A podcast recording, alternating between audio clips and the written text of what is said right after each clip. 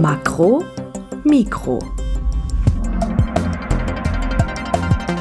Podcast der Österreichischen Akademie der Wissenschaften.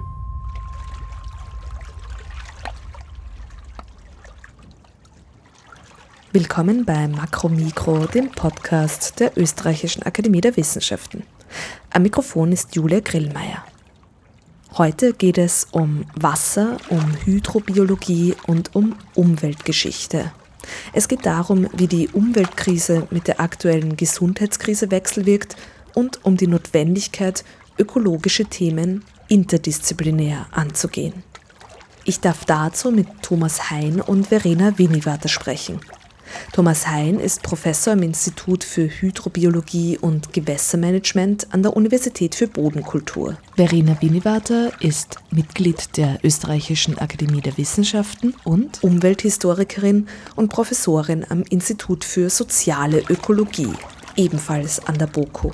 Im Hintergrund hören Sie die Donau. Aber das ist eine ältere Aufnahme. Aus allseits bekannten Gründen treffen wir uns auf einer virtuellen Plattform zum Gespräch. Dabei wären Verena Winivater und Thomas Hein normalerweise gerade auf Exkursion in Lunds am See. Es könnte unter dem Motto stehen, beim Ausflug kommen die Leute zusammen.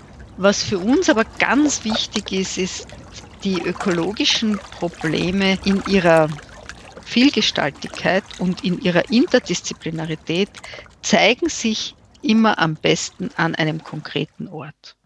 Und ob wir jetzt in die Donauauen fahren und uns dieses ähm, Miteinander und äh, durchaus komplexe Gegeneinander von Schifffahrt und Nationalpark anschauen oder ob wir in den Rotwald fahren, in Österreichs letztes Stückchen Urwald und uns dort die Management-Herausforderungen ansehen. Oder ob wir eben nach Lunds fahren wo es nicht nur den Wassercluster gibt, sondern eben auch den Lunzersee und eine neue Saiblingszucht und eine Menge Tourismus und Skipisten, wo also auch eine, eine große ökologische Komplexität zusammenkommt, eine sozialökologische. Das macht für uns den Charme dieser Ausflüge aus und deswegen waren wir sehr traurig, dass die Pandemie ihn verhindert hat. Unsere Forschungsgebiete, wie Verene Wienerwarter äh, schon ausgeführt hat, natürlich kreuzen sie sich immer wieder im positiven Sinne, weil wir an Gewässern, an Gewässerlandschaften und ihrer Entwicklung interessiert sind. Und äh, wenn wir das ernst nehmen, dann äh, können wir Gewässer die Limnologie, relativ junge Wissenschaft, die sich natürlich am Anfang mit dem Gewässer im engeren Sinne beschäftigt hat. Das heißt, was passiert in dem Gewässer? Wie sind die Spieler, die Organismen miteinander in Interaktion? Wer frisst wen, wer sozusagen nutzt welche Ressource am besten. So sehen wir jetzt immer mehr, dass natürlich äh, wir Gewässer nur verstehen können, wenn wir, wenn wir das, das Ganze sehen. Und zu dem Ganzen gehört natürlich auch letztlich der Mensch, die Gesellschaft und das menschliche Tun. Und genau dieser Zusammenhang ist natürlich umwelthistorisch äußerst spannend, aber ist natürlich auch in der Ökologie ein extrem spannendes Feld, weil sich letztlich ja unsere äh, Ökosysteme verändern. Und die verändern sie natürlich nicht nur durch einzelne äh, Landnutzungsveränderungen, Klimaveränderungen, die, die menschlich induziert sind, sondern natürlich auch durch die Interaktion dieser ganzen Faktoren.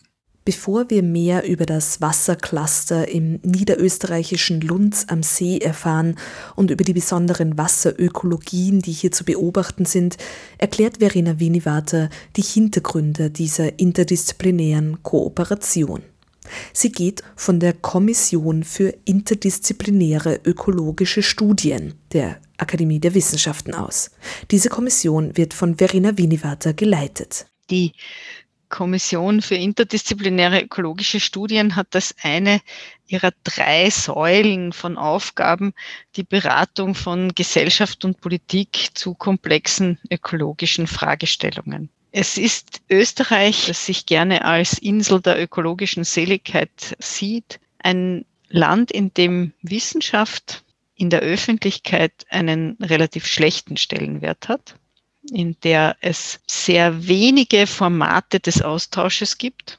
Und die KIOS-Exkursionen sind Exkursionen für wichtige Entscheidungsträger im Wissenschafts- politischen, im weitesten Sinn Wissenssystem vielleicht. Also wir wir ermöglichen es da zum Beispiel dem jeweiligen Leiter des Technischen Museums ins Gespräch zu kommen mit jemandem von der Rektorenkonferenz, mit jemandem vom Forschungsförderungsfonds, mit Mitgliedern unserer Kommission. Das ist ja das Entscheidende.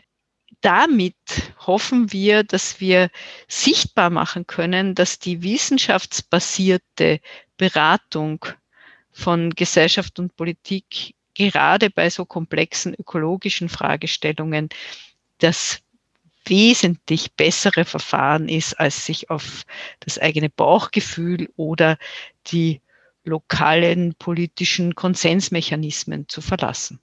Was macht für diese interdisziplinäre Zusammenarbeit nun den Standort Lunds so spannend? In Lunds ist natürlich der Berührungspunkt. Wir haben auch hier lange Zeit rein.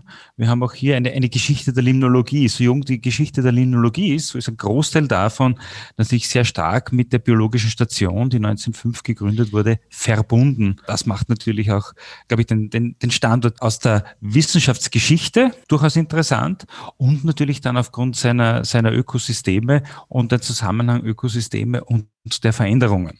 Und in Lunds und in dem Einzugsgebiet des Lunzer Sees, der spannende Punkt ist natürlich, dass wir hier relativ geringen regionalen oder unmittelbar lokalen im Einzugsgebiet habenden äh, Einfluss oder Drücke feststellen aufgrund von erhöhter Landnutzung. Wir sehen hier vor allem die überregionalen Veränderungen, die eintreten, die passieren. Und das ist zum Beispiel, dass sich Klima Temperaturregime verändern, äh, dass sich sozusagen Niederschlagsregime verändern. Und dann ist natürlich ein System wie der Lunzer Untersee oder die Seenkette, das ist die, die Abfolge äh, von, von mehreren Seen, natürlich sehr spannend, entlang eines Höhengradienten sich anzuschauen, wenn ich weiß, dass hier die Eingriffe geringer sind als in vielen anderen Regionen Österreichs, Europas als Beispiel.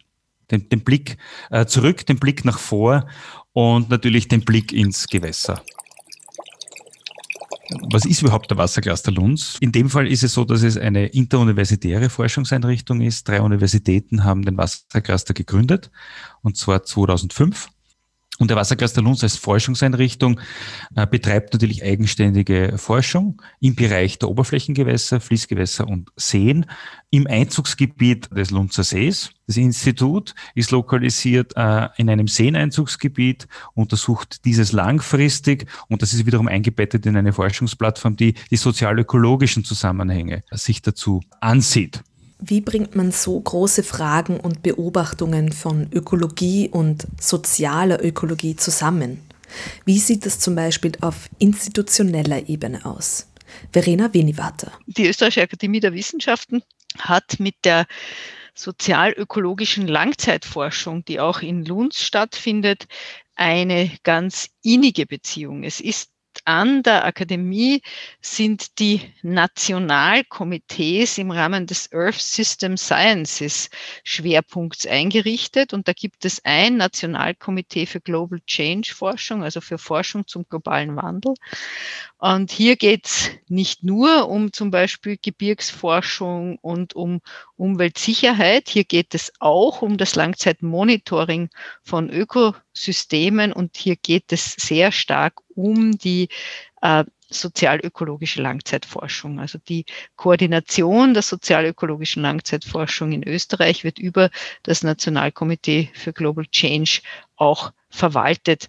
Denn das, was Thomas Hein und seinen Wassercluster und die Kommission für interdisziplinäre ökologische Studien jetzt in meiner Person auch zusammenhält, ist ein sehr intensives Interesse an Wasser, Gewässern und den Ökosystemaren Rollen von Wasser.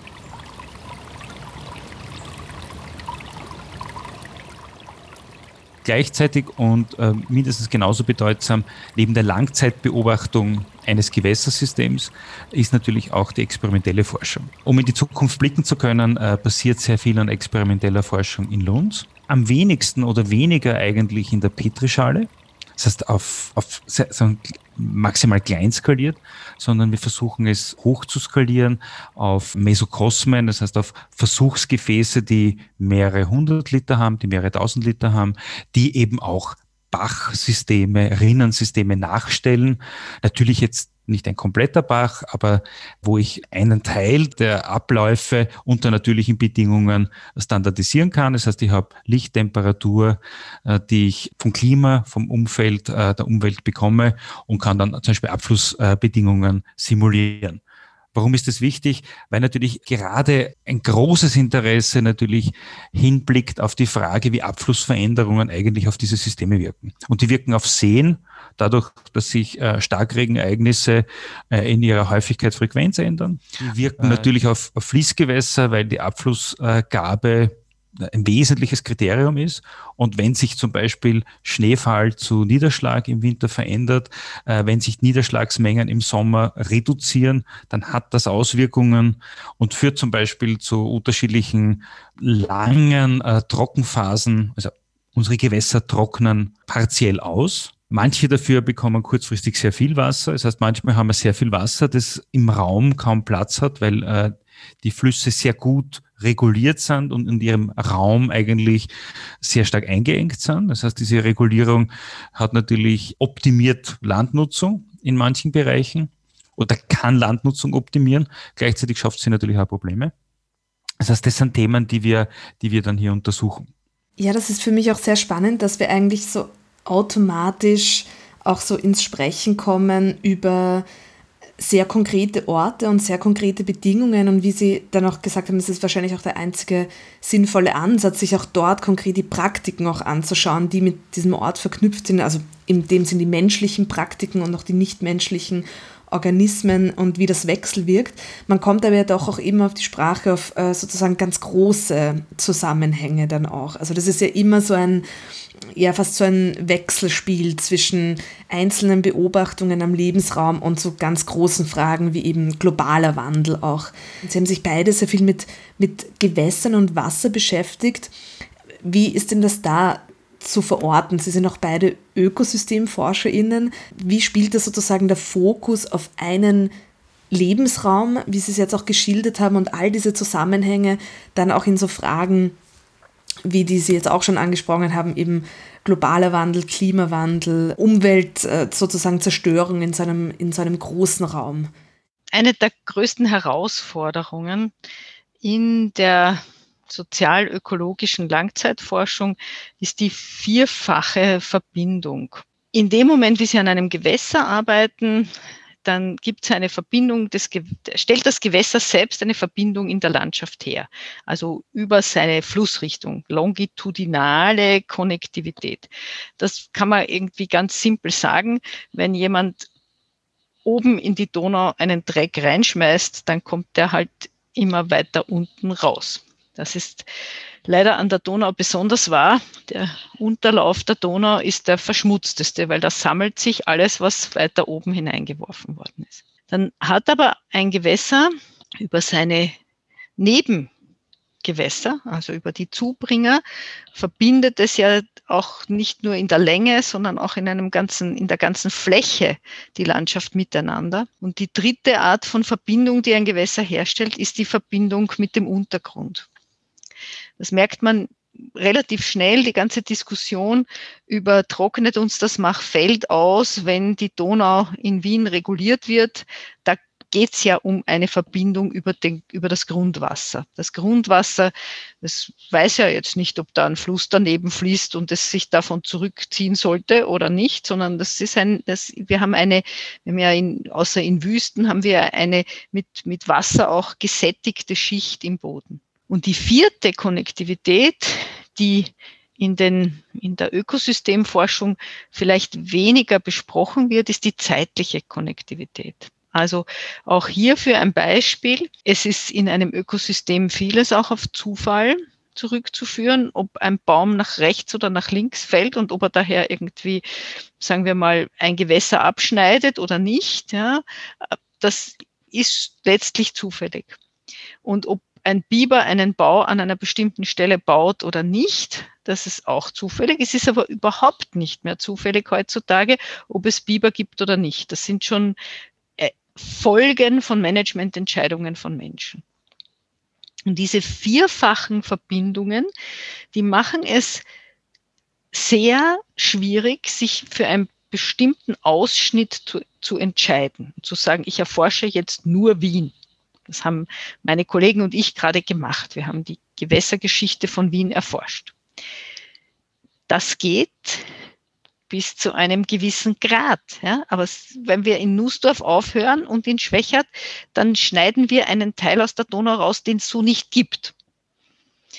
Und man muss sich in der, in der Ökosystemforschung und in dieser interdisziplinären ökologischen Forschung immer bewusst sein, dass man Artefakte erzeugt, indem man auf einer bestimmten Skalenebene untersucht. Auf der anderen Seite können wir das Niveau an Detail, das wir brauchen, das Niveau an Systemverständnis, das wir brauchen, nicht herstellen, indem wir immer auf die ganze Donau oder auf die ganze Welt schauen. Das nennt man das Multiskalenproblem. Und auch hier ist die Lösung eigentlich das Ein Nisten, also einen kleinen Ort, an dem man sehr viel im Detail analysiert, anzusehen in seine Eingebettetheit in einen größeren Ort, von dem man dann weniger weiß und das in verschiedene Skalenebenen bis zur Makroebene durchzuführen. Und da gibt es dann auch, und ich weiß nicht, ob mir Thomas Hein dazu stimmen wird, ein soziales Problem. Da müssen nämlich große Teams miteinander können und nicht immer können große Teams so leicht miteinander. Thomas Hein stimmt zu. Da braucht es ein Zusammenspiel aus fachlicher und sozialer Kompetenz. Es braucht die Kombination und äh, letztlich muss es für dieses Zusammenwirken natürlich beides zusammenspielen, so wie es letztlich in, in, in Gewässern ist. Ich möchte nochmal zu der Frage zurück Fokus. Ich glaube, es ist relativ äh, wahrscheinlich gar nicht so schwer, diesen Fokus zu haben. Aber so wie in der Mikroskopie kann ich natürlich äh, eine unterschiedliche Tiefenschärfe haben. Und ich muss mir, ich muss mir nur bewusst sein, je größer meine Vergrößerung ist, desto feiner sozusagen sind die Schichten aufgebaut und desto mehr ist kleine Justierungen am Feintrieb führen dazu, dass ich auch andere Strukturen sehe. Das heißt, je feiner skaliert ich arbeite, äh, desto, desto sozusagen konkreter ist es wichtig, diese, diesen, diesen Fokus äh, richtig zu legen, weil ich ganz andere Dinge sehen kann. Und ähnlich wie in der Mikroskopie, natürlich ist die Frage, wo hört dann auch mein Gesichtsfeld auf? Verene Wienerwarter hat es ganz richtig beschrieben. Es ist, es ist ein Multiskalenproblem. Das haben wir natürlich bei jeder Entscheidung als Person, als Individuum. Wir haben das natürlich damit auch in der, in der Forschung und in der Wissenschaft. Und ein Weg ist natürlich über wenige Systeme oder ausgesuchte Systeme sehr viel zu wissen, äh, auch über längere Zeiträume Wissen aufzubauen und dann natürlich hochzuskalieren. Und das kann ich natürlich dann auch über einen Modellierungsansatz machen. Das ist jetzt etwas, was wir natürlich auch verstärkt äh, versuchen. Versucht man also ein ganzes Ökosystem zu fassen, zum Beispiel ein Gewässerökosystem, muss man sich bewusst sein, worauf der Fokus liegt und was, je nach Methode und Modell, außerhalb des eigenen Blickfelds liegt. Im Fall der Gewässer versucht man oftmals für die wissenschaftlichen Modelle möglichst großflächig Lebensräume nachzubauen. Zum Beispiel 40 Meter Fluss, die man genau beobachten kann, um wiederum die gewonnenen Daten auf einen ganzen Fluss hochzurechnen. Aber Modell bleibt Modell, sagt Thomas Hein. Wenn ich letztlich eine Stadt verstehen will, macht es keinen Sinn, wenn ich Menschen in, in ihren Wohnungen vielleicht untersuche. Vielleicht muss ich ein Stadtviertel untersuchen. Und das ist der Weg, den wir, den wir, den wir da gehen. Wir versuchen zumindest etwas Größeres nachzustellen, um Einflussfaktoren wie Temperatur auf ein komplexes System in ihrer Wirkung äh, zu sehen. Also auch der, der Modellversuch ist ein Weg, um dieses Systemverständnis zu generieren. Letztlich ist ein Modell aber natürlich nur unser Wissensstand und es bleibt immer eine, eine Restunsicherheit und eine Unklarheit drinnen, weil wir nicht alle Prozesse in ihrer, in ihrer Komplexität abbilden können. Ich glaube, das macht die Biologie dabei so spannend, dass diese Biologie, wenn ich sie in die Umwelt hineinsetze, natürlich Interaktionen hat und auch ein Fisch hat eine äh, Möglichkeiten, Entscheidungen zu treffen. Die Individualität, das Verhalten bringt eine, eine zusätzliche Komplexität hinein, die wir als Mensch sehr gut kennen, aber die natürlich andere Organismen auch haben und die natürlich dazu führt, dass, dass hier Vorhersagen immer gewisse Bandbreite der Entscheidungen oder der Antworten ermöglichen. Ein weiterer Aspekt, der in dieser ökosystemischen Perspektive auf jeden Fall zu beachten ist, so Thomas Hein, ist die Fähigkeit der Biologie, sich anzupassen. Und die Sorge, die wir jetzt haben, weil wir sehen, wie schnell Veränderungen laufen, ist ganz einfach, wie schnell kann man sich anpassen? Und das gilt für menschliche Gesellschaften äh, und wie sie äh, Landschaft und Ressourcen nutzen, genauso wie für, wie für Organismen. Und Beispiele wie der Lunzer See, wo man eben sieht, dass sich hier Organismen einander ablösen. Also wir haben jetzt den Hecht und nicht mehr den, den Saibling als, als, als, als dominante Art im, im Lunzer See. Das bedeutet nicht, dass der Hecht böse ist, sondern es gehen andere Möglichkeiten auf. In, in diesen ist der Hecht konkurrenzstärker. Und das bedeutet, es gehen Möglichkeiten für Arten auf und für andere Arten gehen sie zu. Das große Problem dabei ist, dass diese, dass diese Abläufe halt nicht linear sind. Es ist nicht sozusagen, in dem Fall steht der Tropf, erhüllt den Stein und das Fass füllt sich und damit habe ich graduelle Änderungen, sondern das Fass füllt sich und irgendwann ist es voll und läuft über. Und dieser Überlaufpunkt, den kennen wir oft nicht. Und das ist, das ist eines der Herausforderungen. Ja, ich glaube, Sie haben es schon sehr gut erklärt, sozusagen diese interdisziplinäre Perspektive und warum die auch wichtig ist und relevant ist. Und ich denke auch das Buch Wasser, Stadt, Wien, eine Umweltgeschichte, das ja zwar nur auf eine Stadt fokussiert, aber ja doch knapp 500 Seiten hat und von so vielen Perspektiven kommt und wirklich, finde ich, eine sehr beeindruckende Publikation ist, zeigt ja auch diesen eben ökosystematischen Ansatz sehr, sehr gut. Vielleicht könnten wir noch kurz äh, genauer, Sie haben jetzt schon ein paar so strukturelle Punkte auch gebracht, äh, wo das angesiedelt ist, wie das ineinander greift. Vielleicht könnten wir noch kurz auf die KIES, auf die Kommission für interdisziplinäre ökologische Studien an der ÖRW eingehen. Was ist denn diese Kommission sozusagen? Was, was macht die? Was hat die für eine Rolle? Die Kommission für interdisziplinäre ökologische Studien ist eine Kommission der Gelehrtengesellschaft der Österreichischen Akademie der Wissenschaften. Sie hat kein wissenschaftliches Personal und auch ein sehr beschränktes Budget. Die Mitglieder der Kommission sind zu einem Teil Mitglieder der Akademie und dann sind Expertinnen und Experten beigezogen, die zu den Zielen dieser Kommission beitragen können, obwohl sie nicht Mitglieder der Akademie der Wissenschaften sind. Unsere Kommission gibt es in ihren Vorläufern schon sehr, sehr lange. Eigentlich schon in den späten 40er Jahren des 20. Jahrhunderts ist die Grundaufgabe aufgetaucht, dass es einen Ort geben sollte, an dem Menschen zusammenkommen, die die Biodiversität in Österreich aufzeichnen. Damals hieß das überhaupt nicht Biodiversität, damals ging es um Arten. Und es gab Checklisten der Flora und Fauna Österreichs und Katalogie der Flora und Fauna Österreichs. Und aus dieser Aufgabe, das ist so eine typische Langzeitaufgabe, aus dieser Aufgabe ist dann ein breiteres Portfolio geworden und die Kommission hat neben der Öffentlichkeitsarbeit und der Beratung von Politik und Gesellschaft und diesem Langzeitmonitoring auch die Aufgabe, interdisziplinär auf komplexe sozialökologische Probleme, insbesondere dann zu schauen, wenn sich die über die lange Zeit entwickeln. Wir haben auch eine Buchreihe Interdisciplinary Perspectives.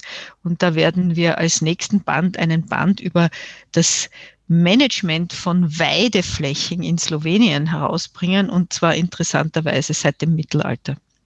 Also wir schauen da auf Dinge, die man nur tun kann, wenn man interdisziplinär arbeitet und mit einem langen Blick auf die Welt schaut die Aufgabe dieses, na sagen wir mal, Gesellschafts- und Politikberatungsunterfangens, ähm, die haben wir vor einiger Zeit auch versucht umzusetzen, indem wir uns gefragt haben, wie geht es denn Österreich mit den Nachhaltigkeitszielen der Vereinten Nationen? Und im Gefolge dieses ersten Berichts, den wir 2018 vorgelegt haben, als Expertenbericht hat die ÖRW dann auch den größten Nachhaltigkeitskongress, der zu den Nachhaltigkeitszielen je veranstaltet worden ist, mit über 300 Teilnehmern im April 2019 veranstaltet.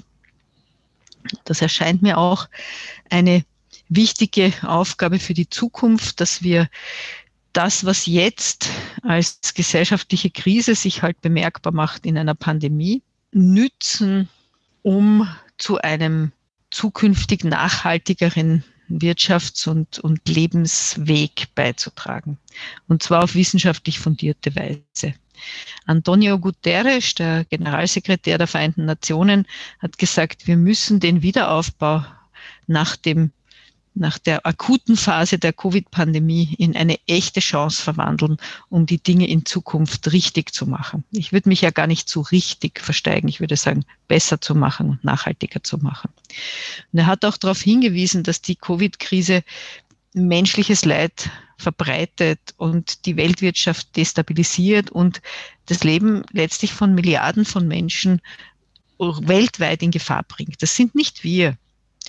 Die, die in Gefahr sind, sind diejenigen, die jetzt schon unter Ungleichheit leiden. Die Arbeit der Kommission für interdisziplinäre ökologische Studien orientiert sich also, so erklärt Verena Winivater, an den 17 Nachhaltigkeitszielen, die die Vereinten Nationen formulierten. Die sogenannten Sustainable Development Goals oder SDGs. Und ich würde da gerne zum Wasser einen Bogen noch ziehen. Äh, das SDG 6, also sauberes Wasser und gute Abwasserentsorgung, das klingt irgendwie in Österreich. Und wenn man am Rande des Lunzer Sees steht und hineinschaut und irgendwie sieht, wie klar dieser See ist, dass man ihn eigentlich trinken könnte, da scheint einem das irgendwie alles begeben und man denkt nicht drüber nach. Aber wenn wir darüber nachdenken, dass Händewaschen eine der wichtigsten Präventionsmaßnahmen gegen die Verbreitung von allen Krankheitserregern, aber selbstverständlich auch dem Covid-19-Erreger ist und es Millionen und Abermillionen Menschen gibt, die keinen verlässlichen Zugang zu sauberem Wasser zum Händewaschen haben, dann wissen wir, dass wir als Kommission hier noch vieles zu tun haben, um dazu beizutragen, dass diese Krise, dieser Moment der Krise genutzt wird, indem die übliche Politik und die sozialen Normen, an die wir uns gewöhnt haben, irgendwie gestört ist, um dafür ein bisschen Sorge zu tragen, dass es mutige Schritte gibt, die die Welt wirklich auf den Weg zu den Nachhaltigkeitszielen bringen. Wasser kommt nicht nur in SDG 6 vor, sondern in ganz vielen anderen Zielen und ist ein zentrales Element der Erfüllung der Aufgaben von Ziel Nummer 15, Schutz des Lebens am Land. Denn das Leben am Land könnte ohne Gewässer überhaupt nicht funktionieren. Ja, wunderbar. Vielen, vielen Dank. Das hat auch so meine Abschlussfrage eigentlich eh äh, vorweggenommen quasi. Ich wollte Sie nämlich genau äh, daraufhin auch nochmal fragen. Auch Sie, Herr Hein, haben auch schon angesprochen, quasi äh, auch so diesen Konnex geschaffen zwischen diesen krisenhaften äh, Situationen, die auch, aber auch immer so was bergen, wie eben das Umschmeißen von dem, woran man gewöhnt war und dann auch diese Chance aufmachen, dass man eventuell etwas anders macht. Wie äh, schätzen Sie das dann ein, ähm, anschließend als, an was Frau Winivater jetzt auch gerade ausgeführt hat, die sogenannte aktuelle Situation und was das für ähm, ökologische Fragen bedeutet und vielleicht auch aufmachen kann? Naja, also als, also als aus der Ökologie heraus kann man, kann man, äh, könnte man hier sehr, sehr, sehr simple, aber sehr, sehr tiefgehende äh, Konzepte oder Antworten sehr schnell liefern und sagen, eine Krise ist deswegen eine Chance, weil eine Krise stört die Abläufe, wie sie gerade vorher waren. Und es passiert ja in der Ökologie, in Gewässer oder in, in Ökosystemen generell. Und eine Störung, eine Disturbance schafft Möglichkeiten für Neues. Und es ist letztlich, entschafft sie neue Entscheidungsräume. Sie schafft mehr Freiheitsgrade, um zu entscheiden. Und dann liegt es tatsächlich natürlich letztlich an Gesellschaft oder Entscheidungsträgern als Vertreter dieser Gesellschaften, dass sie hier diese Chancen ergreifen. Man kann es als, als Fingerzeig äh, sehen. Man, kann, man sieht die Verletzlichkeit und man muss sich die Frage stellen, wie kann ich die Verletzlichkeit verringern? Und eigentlich die Resilienz erhöhen. Das heißt, die Frage der Resilienz ist eine, eine Frage, die aufgrund der, der Ressourcenverteilung im Moment sehr ungleich ist für, für sozusagen die menschliche Gesellschaft als, als Gesamtes global betrachtet. Aber es zeigt ja, dass auch die Gesellschaften, die einen, einen, einen extrem hohen Ressourcenzugang haben und auch einen hohen Ressourcenverbrauch, trotzdem nicht weniger verletzlich sind, sondern nur auf anderen Niveaus äh, sehr deutlich verletzlich sind. Und man ist sehr schnell bei der Ressource Wasser. Ich finde es sehr wichtig, dass das erkannt, artikuliert ist und damit die Grundlage schafft, um auch, auch zu handeln. Ob wir handeln und wie schnell wir handeln, ist dann eine andere Frage. Aber es ist klar, dass ohne Wasser viele, viele Dinge nicht geht. Das Wasser natürlich nur ein Element oder eine Komponente ist, aber dass es ein gutes Beispiel ist, dass wir eine, eigentlich eine Ressource haben, die eine gewisse Endlichkeit hat, die äh, nicht immer verhandelbar ist, sondern auch Verhaltensänderungen braucht. Und die braucht es äh, nicht nur in Regionen, wo sauberes Wasser nicht verfügbar ist. Das braucht wahrscheinlich auch viel äh, Investition und viel mehrere äh, Maßnahmenstränge, die hier parallel laufen, aber auch in Regionen der sogenannten entwickelten Welt oder sozusagen sehr reichen Ländern letztlich auch Anpassungen äh, notwendig sind. Und das sieht man äh, äh in, bei Covid-19 genauso wie letztlich bei der Frage des Wasserdargebots, der Sicherheit der Wasserverfügbarkeit und natürlich auch der, der Frage der Risikominimierung, wenn es zu viel dieses Wassers gibt und unsere Gewässer nicht mehr so gestaltet sind, dass sie dieses Wasser aufnehmen können. Ich glaube, dass diese Frage der Resilienz eine zentrale Frage ist, die die Umweltgeschichte und die Ökologie beide umtreibt. Ich glaube auch, dass wir da etwas beizutragen haben. Thomas Hein hat darauf hingewiesen, dass Reichtum nicht vor allem schützt. Das halte ich für einen ganz wichtigen Hinweis. Und ich glaube, dass man ein paar Dinge sehen kann in Österreich, wo wir als Akademie der Wissenschaften, als unabhängige Wissenschaftsinstitution in Zusammenarbeit mit Expertinnen und Experten wie Thomas Hein was machen sollten. Die Austrocknung der Alpen durch die Speicherteiche für den Wintertourismus ist ein reales Problem. Die zunehmende Verbauung von Überflutungsflächen, in denen die Gewässer für ihre natürliche Dynamik auch Platz haben und dann nicht böse Hochwässer produzieren, wo große Schäden entstehen. Wodurch entsteht denn der Schaden bei einem Hochwasser? Weil man ins Überflutungsgebiet gebaut hat. Und die Schadenshöhen nehmen zu, nicht nur deswegen, weil sich vielleicht die Hochwässer durch die Klimakrise verändern, sondern vor allem, weil diese ganzen Retentionsräume vollgepflastert sind mit teurer Infrastruktur diese Mentalität, die, glaube ich, im, im Zauberlehrling von Goethe ganz gut zum Ausdruck kommt. Wir machen mal. Und ob uns das Zauberwort noch einfällt, mit dem man das Ganze jetzt dann wieder aufhören lassen kann, auch darüber machen wir uns keine Gedanken. Gegen diese Mentalität müssen wir mit wissenschaftlichen Fakten arbeiten. Das ist ja das Charmante am Zauberlehrling, der hat ja sogar mit dem Wasser zu tun. Ne? Walle, Walle, manche Strecke, das zum Zwecke Wasser fließe und mit reinem, vollem Schwalle zu dem Bade sich ergieße. Also hier sieht man vielleicht sogar die Schaffung von Gewässerinfrastrukturen, die man dann nicht mehr unter Kontrolle hat. Was für ein schönes Bild.